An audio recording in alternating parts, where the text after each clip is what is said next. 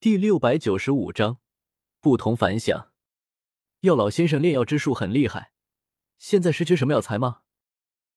薰儿若有所思，巧妇难为无米之炊。萧炎哥哥现在急成这样，估计是缺什么药材，而这方面是他的强项，哪怕在珍稀的药材古族也能搜集到。萧炎脸上一阵惊喜，他不太清楚古族是个什么东西，不过用脚趾头想也知道肯定极其强大。他自己是不愿意吃薰儿的软饭，但此事事关老师的生死，也顾及不了那么多。老师需要一枚魂因果恢复灵魂本源，薰儿，你族中有吗？放心，我不会白拿的，我会给钱给你，就当是我向你族中买。薰儿暗暗觉得好笑，萧炎哥哥还真是可爱，他怎么可能收他的钱？而且看灵泉的态度，族中也未必愿意将东西卖给萧炎哥哥。想了想，他忽然皱起眉头。因为他想起了关于魂因果的事情，那是一种极其稀有的天才地宝，这种品阶的天才地宝无法人工种植，因为连种子都没有。魂因果有些类似异火，完全是天生地养，由天地自行孕育凝聚而成，人力无法复制这个过程。薰儿紧咬嘴唇，低着头失落说道：“萧炎哥哥，魂因果我族没有。”萧炎大为失望，早听老师说起过魂因果极其稀少，没想到连薰儿身后的家族都没有。伸手轻轻摸了摸薰儿的脑袋，萧炎轻声安慰着他：“没事，回头我再找找。中州这么大，肯定能找到一枚魂因果的。”薰儿低着脑袋，就像一只小动物般，情绪有些低落。本来还想着能帮到萧炎哥哥的，想了想。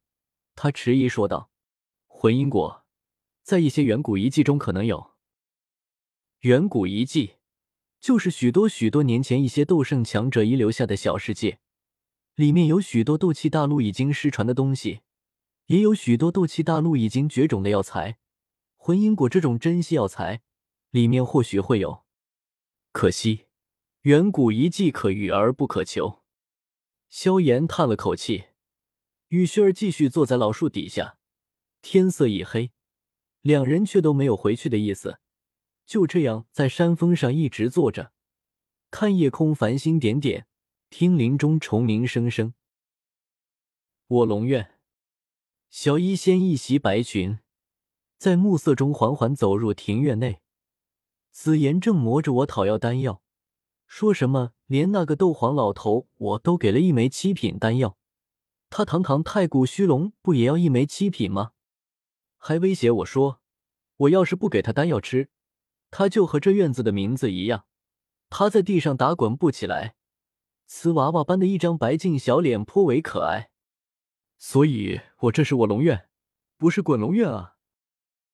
我暗暗嘀咕了句，拗不过紫妍，在那界中摸索了好一会儿，最后依依不舍的摸出一枚七品一色丹药。被这闹腾的紫衣小萝莉接过，张开小嘴一口就吞了。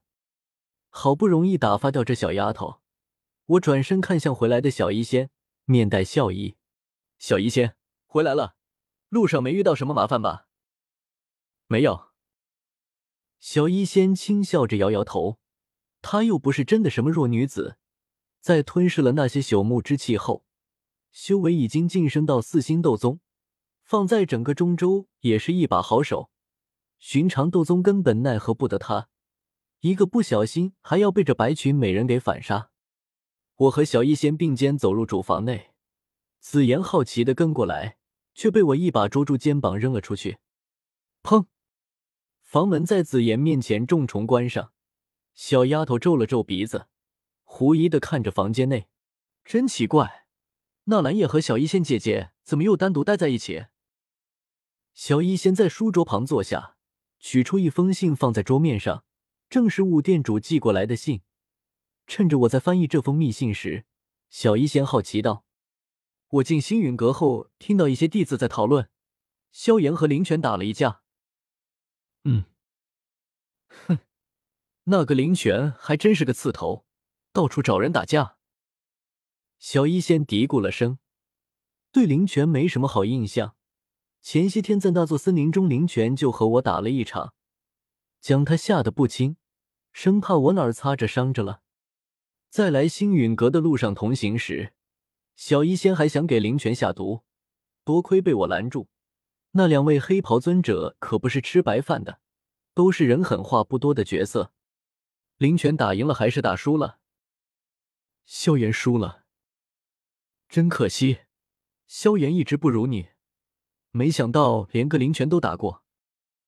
我摇摇头，此刻密信已经翻译出来，低头大致扫了一眼，里面的内容顿时将我吓了一跳，忙不迭又再次细细看去，不肯放过一个字。第二次看完，我满脸惊骇，兽手中白纸松开，飘落在桌面上。怎么了？小医仙忍不住问道：“两根葱白玉指将落在桌面上的白纸捏起，翻过来一看，柳眉微蹙，面露惊讶之色。魂殿竟然不打算报复星陨阁，而是联手冰河谷对付焚炎谷？哪是什么放过星陨阁，分明是准备先剪除星陨阁的元首，然后再集中力量对付星陨阁。”我眉头紧锁，雾店主的信上消息不多。但也点名是因为我杀了天难子这四位冰河谷长老，才被魂殿找到机会，欲联手冰河谷攻打焚炎谷。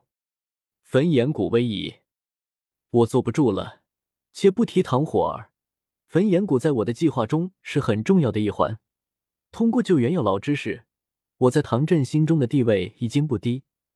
若是焚炎谷现在忽然被魂殿覆灭，简直是斩了我一条手臂。一把推开房门，我大步流星走到庭院内，看着夜色中朦胧神秘的星陨阁宗门，深吸口气，步天罡，踏北斗。风前辈、药老、三哥、熏儿、林老、南老，我有事请找你们，快过来一趟里。嘹亮激昂的男高音在夜空下回荡着，在斗气的加持下，几乎整座星陨阁都听到了。下一瞬，就有无数咒骂声响起。大晚上的，哪个家伙在叫魂？还让不让人睡觉了？小医仙一只脚刚跨出门槛，另一只脚还留在房间内，就这样站着看着庭院中我的背影，谈口微张，有点惊为天人。我果然是不同凡响呢。就是我们能不能换一个稍微礼貌点的方式？星陨阁内不断有火光亮起。就像是夏日夜空中飞舞的萤火虫，将整个宗门照得灯火通明，都是被我一嗓子吵醒的。